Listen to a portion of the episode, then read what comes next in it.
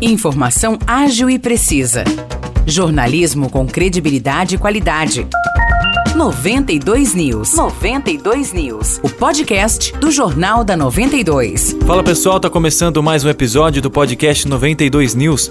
Eu sou Maurice Projan e tô aqui para trazer as principais notícias dessa terça-feira. A gente começa com uma notícia surpreendente. A polícia salvou a vida de um garoto de 6 anos que estava engasgado com uma moeda aqui em São João da Boa Vista na manhã de ontem. De acordo com um relato policial, uma viatura fazia patrulhamento pelo bairro do DR quando se deparou com uma mulher em desespero dizendo que o filho dela estava desmaiado por ter engolido o objeto. Com isso, um dos PMs colocou o menino na viatura e manteve as vias aéreas dele abertas para que ele conseguisse respirar. Em cerca de um minuto, o garoto foi levado até a unidade de pronto atendimento, a UPA, aqui de São João. Ele recebeu atendimento médico e não corre risco de morte. A gente continua falando de São João da Boa Vista, já que um apostador acertou as 15 dezenas da Loto Fácil na cidade e faturou 1 milhão 439 mil 700 276 reais. O apostador sanjoanense foi o único a acertar os números. O próximo sorteio da Loto Fácil será hoje e o valor do prêmio é de 1 milhão e 700 mil reais. A gente finaliza o podcast de hoje destacando que o reitor da Unify, Marco Aurélio Ferreira, tomou posse na última quinta-feira como membro do mais novo Comitê da Estratégia Nacional de Economia de Impacto, o N Impacto, criado no mês de agosto pelo governo federal. Marco Aurélio representará a Abruem, a Associação Brasileira dos Reitores das Universidades Estaduais e Municipais, através de indicação de seu presidente e ratificada pelo governo federal. No Brasil todo foram selecionados apenas 50 profissionais para o comitê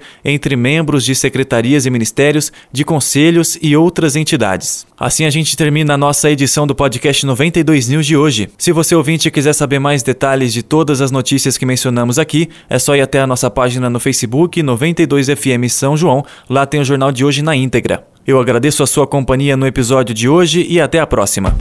Para mais notícias de São João da Boa Vista e região, acesse 92fm São João.com.br ou siga 92fm São João nas redes sociais.